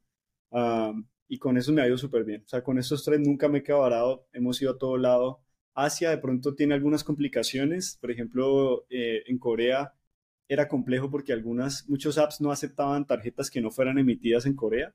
Entonces vos quedas como en un medio limbo, porque vas a pedir, allá por ejemplo, muchos apps que usamos en este lado del mundo no funcionan. Entonces allá no funciona Uber, sino que tiene un equivalente, allá no te funciona, digamos, la mayoría de los apps. Entonces, y cuando vas a usar el app, le, le vas a meter la tarjeta, solo, solo te acepta tarjetas emitidas en Corea. Entonces ese fue el único país donde estábamos un poquito varados para cosas online, pero para, para ir a tiendas y demás, con, este, con estos servicios que les digo, me funcionó todo perfectamente. Entonces esa es como la única excepción que nos ha tocado hasta ahora, pero en todos los demás países sin ningún problema con, con, estas, con estos servicios que funcionan súper bien, la verdad. Y no tenés que estar avisándoles voy a viajar, nada de eso, porque como ellos, vos tenés el app, entonces ellos a nivel de seguridad, pues verifican que las transacciones que estás haciendo coinciden con el sitio donde estás. estás traqueado, claro. ¿En cuántos países has estado, Diego, ahí de curiosidad? Uy, yo no, yo no llevo casi la cuenta, así que así de, de, memoria no te sabría decir, porque mi filosofía ha sido como no contar países, como, porque si, si, si ese fuera mi juego, entonces yo optimizaría para ese resultado. Buen punto. Buen punto. entonces, dos ciudades que más te hubieran gustado que, que, que digamos que no, Sí, las dos ciudades que más te han entretenido pues, en los últimos años que llevas de nómada. Para mí, Seúl es una, una ciudad muy, muy impresionante. Digamos que Seúl es una de estas ciudades. Se sintió, digamos, muy compleja, no está optimizada para el turista. Digamos que es difícil moverse en Seúl cuando llegas. No hablan inglés, eh, como les decía, no puedes pedir un taxi porque el app no te funciona. O sea, es un poquito compleja la llegada, pero por esa misma razón vos allá es raro encontrarte con otras personas. Las, allá todo el mundo era o coreano o modelos que estaban haciendo, trabajando en Seúl. Entonces era difícil realmente como ver otras personas que estuvieran trabajando remoto desde Seúl, no, no, no coincidimos con mucho. Entonces, esa es una de mis ciudades como así que más me ha llamado la atención y que, que digamos, me, me pareció interesante. Más recientemente, yo diría que Varsovia me gustó, me pareció una ciudad chévere como Mm, Darío, vivió en Varsovia, pero no nos puede contar, pues, pero estuvo, eh, ¿Ah, Darío vivió en Varsovia un tiempo, sí, pues, como casi un año larguito, pues. Varsovia me parece interesante, es como que siento una energía de una ciudad que, que se está desarrollando súper rápido y que la gente quiere hacer cosas. Al mismo tiempo también se siente un poquito como un Berlín hace unos años, entonces a mí Berlín me gusta mucho, entonces hay, hay cosas como de Varsovia que me llaman la atención. Yo diría que esas dos son interesantes, pero en general casi que cualquier ciudad asiática si, te gusta, si te gusta Berlín, que me parece encantadora, deberías, deberías irte para el Berlín italiano, que es Palermo. Que uno entra y uno dice, no me va a gustar ni mierda esta cosa, y apenas uno entra y dice, no, qué maravilla de ciudad. O sea, tiene como ese mismo grafitismo, underground, súper bacán. ¿Y vos, has ido a Porto? Porque Porto también tenía cosas que... Sí, también, sí, tiene como la misma vibra. es como, como... Tiene un lado pintoresco y tiene un lado más Berlín. Entonces, y, cuando, cuando estás mirando ese río y ves la, la, niebla caer, eh, tiene como esa parte misteriosa, muy entretenidas. Y tiene mm. como esa otra característica, el graffiti todo lleno por ahí. Entonces, muy bacán, muy bacán. O sea, para mí, para mí como la vibra Berlín Early Days es como cuando tenés un montón de gente art muy artística o muy en las artes y que quieren, o sea, están priorizando otras cosas en la vida, que es como hacer arte y vivir su vida de cierta manera. En Porto a veces sentía como estas vibras también. Sí, Porto de, Oíste, y, y, te iba a preguntar vos, pues, yo utilizo una aplicación que se la recomiendo a todo el mundo y, nadie me para bolas. La única persona que la utiliza soy yo. Yo, Ricky, utiliza Swarm de Foursquare, Ricky, tal cosa absolutamente nadie me para bolas, pero a mí me parece... Yo la descargué, bueno, pero a mí me parece una de las herramientas más chéveres porque eh, eh, yo sé que no, no estamos compitiendo por, por, acumular lugares, pero cuando la experiencia es como chévere, sí me gusta como recordar el, el, el sitio. Y entonces, pues la aplicación es mala. Pero, por ejemplo, aquí, si a mí me gustó un restaurante, entonces aquí, por ejemplo, estuve en Taberna Azura, en Palermo. Porque es que yo quiero volver, o si me preguntan algún amigo, quiero recordarlos. Pero de ahí para abajo, pues, estos son fotos donde, donde pues obviamente Andrea no sale porque siempre, se ofusca. Pero uno recomendarle un buen plato, pues, de comida a la gente. Yo voy a pasar luego este link. Entonces aquí, entonces esto estaba en San Francisco, Ah, esto es más San Francisco, este es Medellín, pues el bar de Roberto. Pero, yo, pero esta me entretiene mucho porque para mí sí es un buen recorderis de sitios donde uno, uno puede comer. A mí, por ejemplo, listas de buenos restaurantes, sitios para comer y, y buenos playlists de música, me parece que es de las cosas no importantes, relevantes que uno tiene que, que, que, hacer, porque va creando uno los recuerdos y es muy bueno pues uno llegar y decir, mira, estoy en... Se cayó Diego. No, aquí estoy. No, Ah. No sé, estoy en tal, bueno, estoy en, digamos que estoy en Granada o estoy en Valencia o estoy en San Sebastián.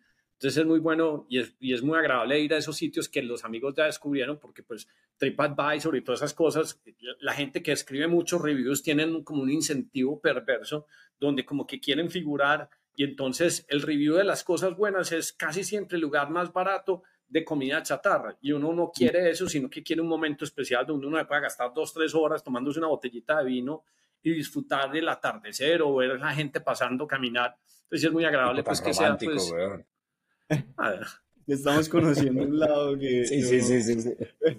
No, No, se yo, yo coincido con varias, o sea, por lo menos mi motivación al viajar es,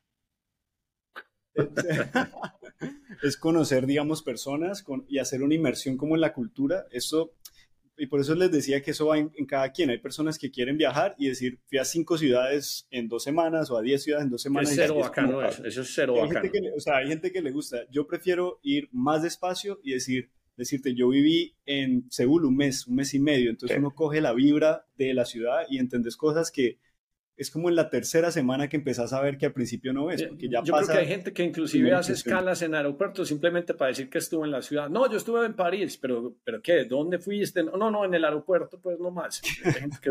Eso, eso para mí esas vainas no cuentan. Entonces, digamos, ese tema de la inmersión cultural es algo que, que a mí me gusta mucho y eso incluye obviamente descubrir sitios para comer, qué comen las personas, cómo comen, cómo viven. Entonces, eso es algo que, que definitivamente súper interesante. El tema de las fotos también es algo que me ha gustado mucho.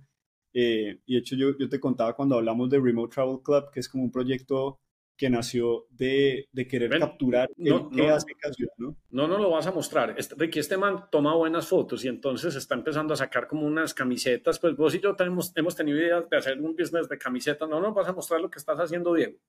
Yo les dejo el link, el link para que lo, para que lo pillen. Dale, dale, dale. la- la- o sea, la idea, la idea con Remote es que el, cada ciudad tiene como algo que la hace única, que tiene como una esencia, pero yo no considero que necesariamente esa esencia sea como el landmark o el sitio, digamos, que vos, que, que vos necesariamente asocias con esa ciudad. Entonces, por ejemplo, San Francisco, sí, pues vos pensás en el Golden Gate, pero tiene mucho más que eso. Tiene un montón de callejoncitos, bares y cositas que son súper interesantes y solamente Salud cuando Bar, estás- por ejemplo.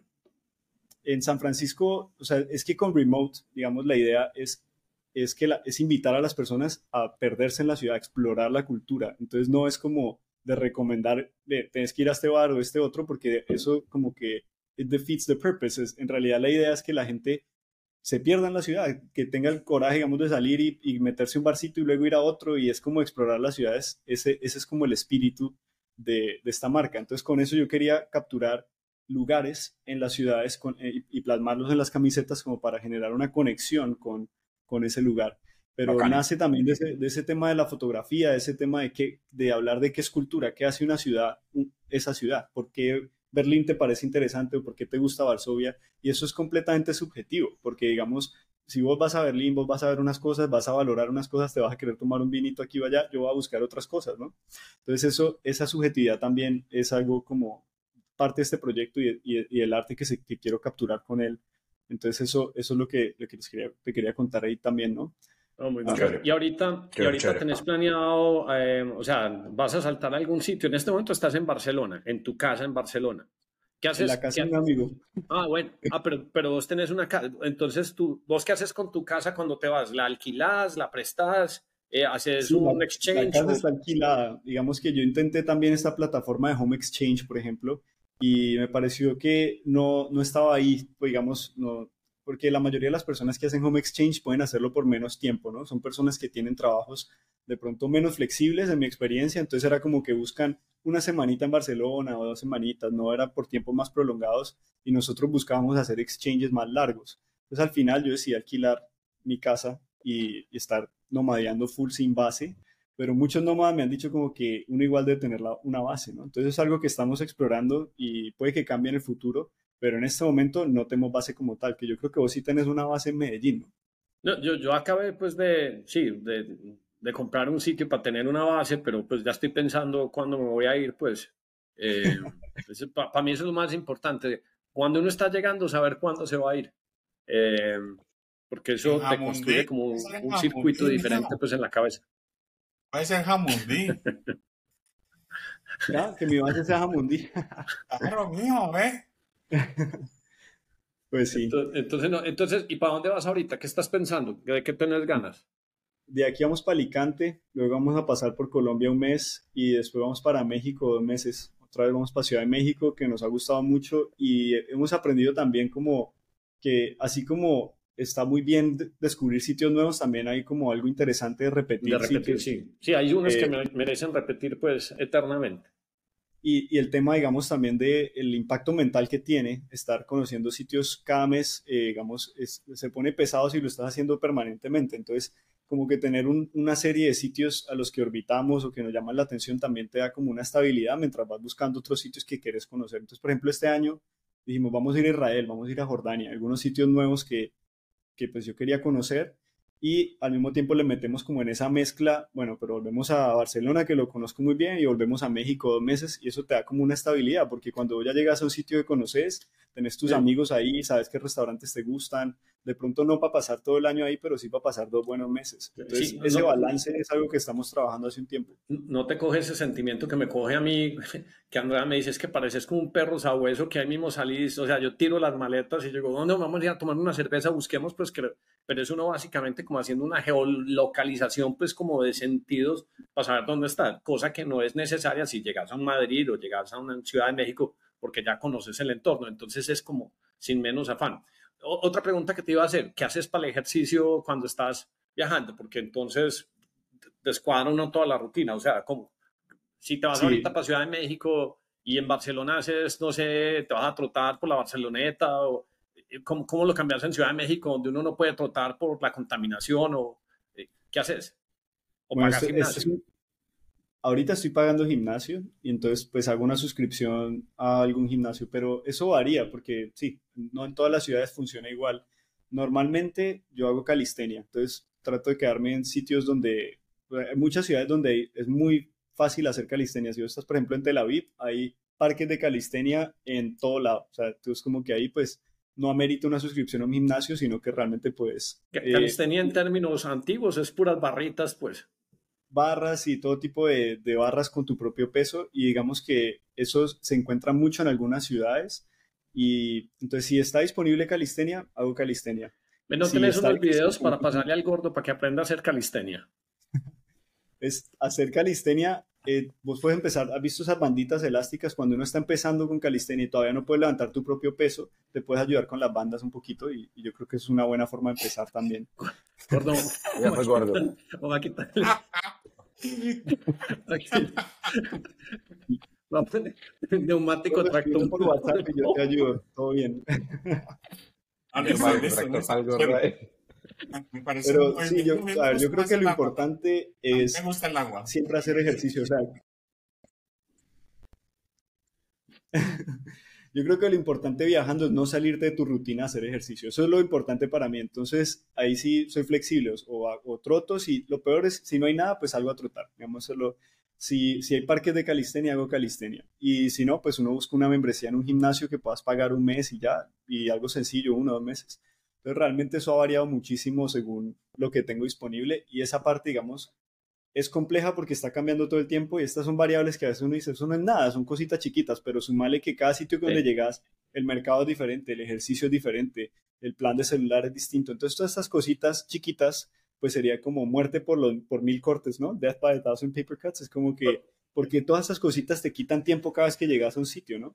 Pero no te, no te parece que también tiene un efecto muy interesante y es, yo no sé si es por el hecho de que uno está obligado a estar viajando, como que el cuerpo no le permitís, por ejemplo, enfermarse. O sea, a mí me impresiona que un, lo poquito que me he enfermado, es que ni gripa, nada, pues no, no, no se enferma. Y lo otro es que uno cree que está pues en modo mamando gallo, pero el solo reto de, por ejemplo, vos llegas a un Tokio y tenés que descubrir cómo funciona el sistema de metros, a mí me parece como, como, como, como si estuvieras entrando a pre-kinder la primera vez y estuvieras descubriendo un montón de amiguitos, me parece un ejercicio de neuroplasticidad mm, del cual la gente no es muy consciente porque es que toca eso. Y, o cuando estás, por ejemplo, en sitios caminando y te parece como peligroso. Nosotros entonces ahorita estábamos en París y nos fuimos de, del barrio número 12 a un anticuario y nos tocó pasar por un sitio donde uno es como, hey, por aquí es como, pero entonces, eh, sí, hay como ese update en el chip mental donde uno está como más consciente y luego empezás a identificar patrones y empezás a desarrollar un estilo de gusto que me parece muy bacano que solo lo tiene la gente que viaja. Yo, por ejemplo, creo que leía en estos días así como una estadística muy curiosa, y los piratas, si no eran por muertes violentas, eran de las personas que más, más vivían. Entonces uno no sabe si es por ese espíritu de aventura y de estar cambiando sitios y probando diferentes tipos de alimentos y nutrientes que tiene, pues, digamos que e, ese tipo de beneficio. Digo, pues, piratas pues viven largos si no, si no mueren por, por actos violentos. estoy pues. completamente de acuerdo porque yo creo que definitivamente hay algo ahí de neuroplasticidad que todo el tiempo te está saliendo de tu zona de confort. Entonces, como ser humano uno busca lo cómodo, pero cuando haces el esfuerzo por salir te hay una recompensa y la recompensa es que uno, por ejemplo, con mi pareja nos parábamos ahorita en el año, decíamos es agosto, pero se siente como si hubiéramos vivido este año tres años en uno. O sea, es como que la cantidad de experiencias que hemos vivido. yo miro a la persona que yo era en enero de este año y me considero casi que otra persona completamente, porque es que culturalmente aprendes un montón de cosas, hay un montón de reflexiones a veces muy profundas que es hasta complejo articularlas porque se, te empiezan a juntar cosas que viste en una cultura, luego en otra y, y son como ideas más complejas que vienen precisamente de esa exposición a tantas cosas, a estilos de vida, cómo la gente vive aquí en Barcelona qué valoran es completamente distinto a lo que estábamos viviendo en Londres hace un par de semanas, que era, o sea, el, foco, en qué pones tu foco en la vida, qué valora esa cultura, es completamente distinto. Entonces está a ese nivel de cultura, pero también está a nivel de las cosas con las que interactúas en, el día a día. Por ejemplo, estar cambiando de sitio y que los switches de la luz no estén en el mismo lugar o que las chapas de la no funcionen de la misma manera, todas estas cosas con las que interactúas el todos que todo, y, ese, digamos, el tema del sueño es el único que me parece más complejo, porque en todo lo demás vos le puedes dar estímulo y yo pienso que hay neuroplasticidad y es más lo que estás ganando que lo que estás mm. perdiendo, a pesar de que se sienta un poquito incómodo en su momento.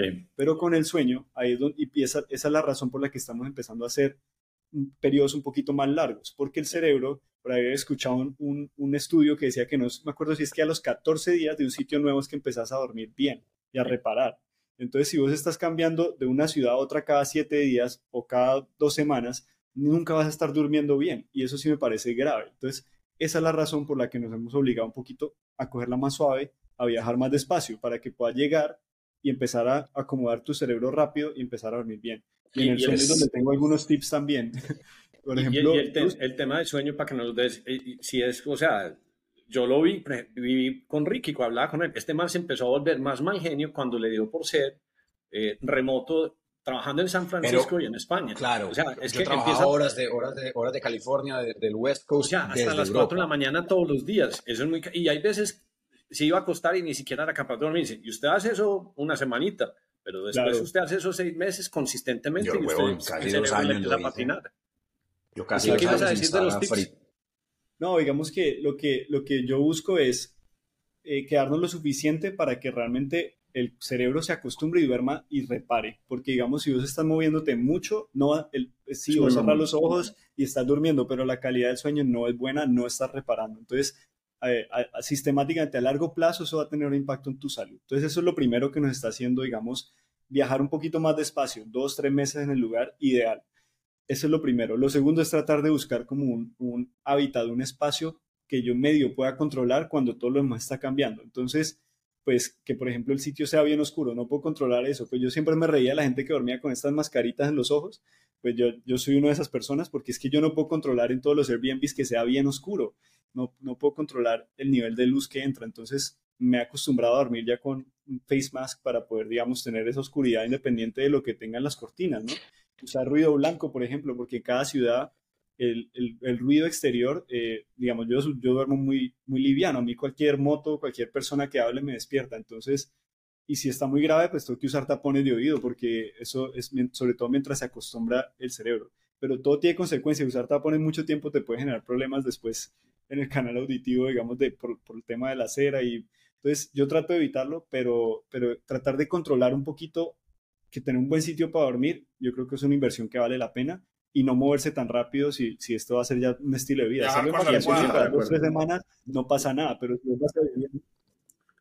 Darío, Darío, por ejemplo, eh, ocupa mitad de la maleta con la almohada. Yo, Darío, bro, estás muy viejo. Ah, siempre viaja con la almohada, Siempre, siempre viaja con la almohada. intenté viajar con la almohada, eh, pero pues obviamente es voluminosa y en mi caso no me hace falta. Pero si, digamos, yo fuera muy, fuese muy sensible a, a la almohada del cuello, lo que sea, pues yo viajaría con ella porque o sea, mi mensaje acá es que hay que priorizar el sueño, que el sueño es una prioridad y eso es para cada persona. 100% de acuerdo. Hoy 100% Diego, y, todo, y todo el mundo cree que ser nómada digital es muy costoso. ¿Es costoso o no es costoso? Depende, depende del estilo de vida que quieras llevar. Yo creo que uno puede irse de nómada digital y terminar ahorrando con respecto a vivir en un solo lugar, eh, pero entonces depende de qué estás priorizando. En mi caso, yo no me voy, mi, mi, mi única variable no es el precio, eh, el precio es una variable más dentro de lo que yo optimizo y yo optimizo también por experiencias, porque la mayoría de la gente trabaja toda la vida para después empezar a viajar cuando se retira. Yo quiero empezar a ir conociendo todas estas cosas de una vez, entonces yo le pongo un poquito de peso a esas experiencias, estoy dispuesto a pagar por ellas y creo que uno, digamos, gana muchísimo eh, a nivel de las ideas que las cosas que aprendes, lo que ves, entonces yo creo que es más lo que uno gana a largo plazo y es difícil ponerle un precio a eso con las ideas que se te ocurren y, y, las conexiones que vas haciendo, pero yo estoy dispuesto a invertirle a eso. Entonces tengo amigos nómadas que viajan, por ejemplo, en pareja con solo un morral. Entonces obviamente ellos están ahorrando con respecto a su vida en su país de origen. Eh, nosotros viajamos, por ejemplo, como les decía, al tener una maleta de carga cada uno siempre, pues no podemos irnos en la low cost todas las veces o hay un poquito más de costo ahí, a veces te toca pagar entonces un taxi, que entonces no nos podemos ir por lo más barato, pero no estoy optimizando por eso tampoco. Y así como el sueño es importante, a veces también cuidar tus niveles de energía es importante, porque si uno está viajando y trabajando, yo no puedo llegar molido, ah, digamos, porque mi performance va a bajar también. Entonces yo estoy dispuesto, como te decía, a pagar un poquito más a veces por viajar más cómodo eh, en vuelos largos a veces también esto puede ser una opinión contraria, pero yo pago business perfectamente si, si me da y si está razonable. Y hay muchas personas que pensarán que es un derroche, pero digamos que eh, yo estoy dispuesto a hacer ese, esa inversión a veces. Eh, no, no siempre lo hago, ¿no? Pero, pero hay cosas, uno, uno, gasta en lo que, uno, lo que es importante para vos y para mí, digamos, viajar es una prioridad y, y conocer ¿Y, sos, sos, fiel a alguna de las aerolíneas por las millas o te importa tres pitos? Yo, por ejemplo, a mí lo que llegue más rápido, a mí no, me, no me gustan esos carruseles y esas estadías y pienso que el sistema de millas y puntos, pues cuando uno se concentra en, ellos, termina siendo más costoso que viajar por la cual sea, digamos que la más óptima en determinado momento, pues. Sí, yo, yo lo hacía eh, y ya lo dejé de hacer porque yo pienso que el sistema de millas viene cambiando y lo que pasaba es que hace muchos años me decían, es preferible ser importante para alguien, ¿no? Como casarse con una aerolínea, que no ser importante para nadie, porque te da algunos beneficios. Entonces yo trataba de por lo menos tener un buen estatus con dos alianzas grandes. Entonces, digamos, en mi caso era Star Alliance y One World, y tener estatus con las dos, porque así cuando estábamos viajando casi que en el 80% de las aerolíneas del mundo teníamos al menos la fila preferencial o alguna, alguna ventajita nos daba, ¿no? Eh, pero después me di cuenta que el esfuerzo no, no lo ameritaba, digamos, porque te la pasas haciendo layovers o, hay gente que, digamos, tiene acceso a mejores tarjetas de crédito o algo que pueden llegar a ese nivel más fácil y no lo amerita, termina uno gastando más plata y más energía. Entonces, en este momento también me voy por lo que sea más directo y eh, prefiero viajar directo que, Yo también. que ponerme a saltar por todo lado. Entonces, eso ha cambiado, ya, ya creo que no vale la pena. Puede que esto cambie en el futuro nuevamente, pero por lo que estoy viendo, no, no merita en este momento. Eh, eh, pues ese apartamento es de, de, tu amigo, entonces vos viajas con alguna cosa aparatosa, guitarras, bicicletas, trompetas, eh, o nunca Nada, viajas nada con eso. aparatoso. No, no, no. Para- De- yo no viajo con nada aparatoso. Y, eh, digamos, como te decía, la vida la hemos simplificado mucho y más bien, o sea, lo más aparatoso sería las cosas con las que trabajo. Cuando digo una tuba, pues es que viaja no sé, una temporada de esquí. no, no, yo, por ejemplo, hay veces viajo con bicicletas, que es aparatoso.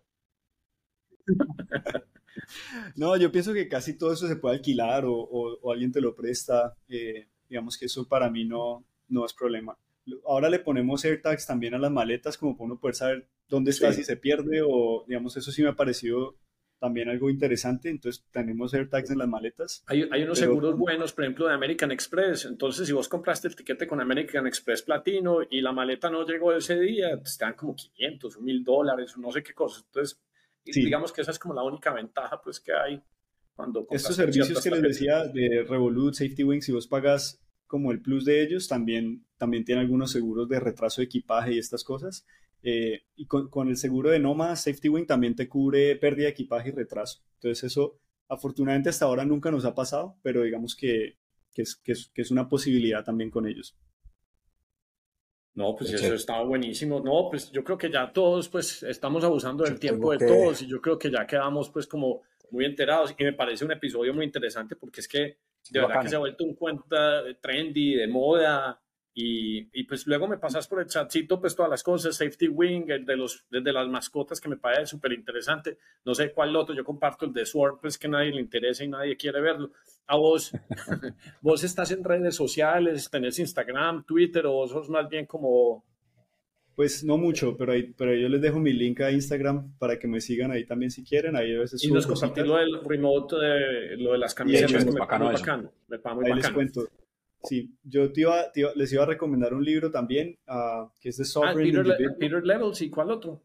Eh, bueno, Peter Levels, para que lo sigan, que realmente es, un, un- es una persona que eh, pues, eh, cree mucho en bootstrapping businesses y vive también muy nomádico.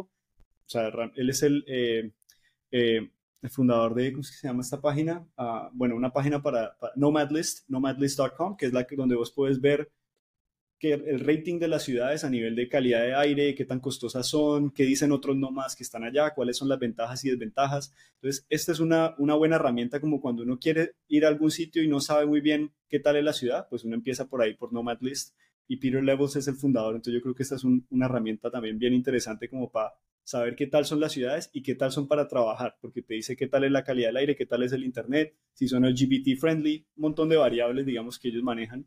Eh, entonces, esa, esa es una comunidad también bien, bien chévere. Y un libro que les iba a recomendar es The Sovereign Individual, que habla un poquito sobre qué va a pasar en el mundo cuando muchas más personas puedan trabajar remoto y no necesariamente estén atadas a un único lugar. Entonces, esa es como una reflexión interesante. El libro Sí, lo escribieron hace muchos años, pero igual me parece relevante. Eh, y si, si les interesa este tema, yo creo que Sí, sí, sí, claro. Te, pone a pensar un poquito en la Bacanísimo. dinámica de poder entre los gobiernos y el individuo y cómo cambia la cosa cuando la gente trabaja remoto en la, en la era de la información y no están atadas a un único lugar, sino que ya vos puedes poner tu base en otra parte. Yo, no lo había catalogado como sovereign individual, sino como yo siempre he creído que el día que uno pierde la opcionalidad y es cuando lo acorralan. Entonces, opcionalidad de empresa, opcionalidad de país, opcionalidad de alimento, opcionalidad también de, de los amigos con los que uno está. Entonces, ahí es cuando uno se, se, se atrapa. Bueno, don Diego, qué, qué buen episodio. Muchas gracias. Este es el episodio 55. Nos, nos, nos estamos despidiendo, colgamos, pero no cierren la aplicación porque queda subiendo los últimos. No, déjenla un Listo. ratico ahí, por favor. Gordo, Dale, dale. incluye a vos también. Listo. Perfecto. Muchas gracias, Diego. Listo. Muchas Muchas gracias. gracias, gracias, hombre. Muy Gusto. bacano. Gracias. ¿Ahí paramos de grabar ya o no? ¿O quién para? Eh, ah, no. Stop, que. Démosle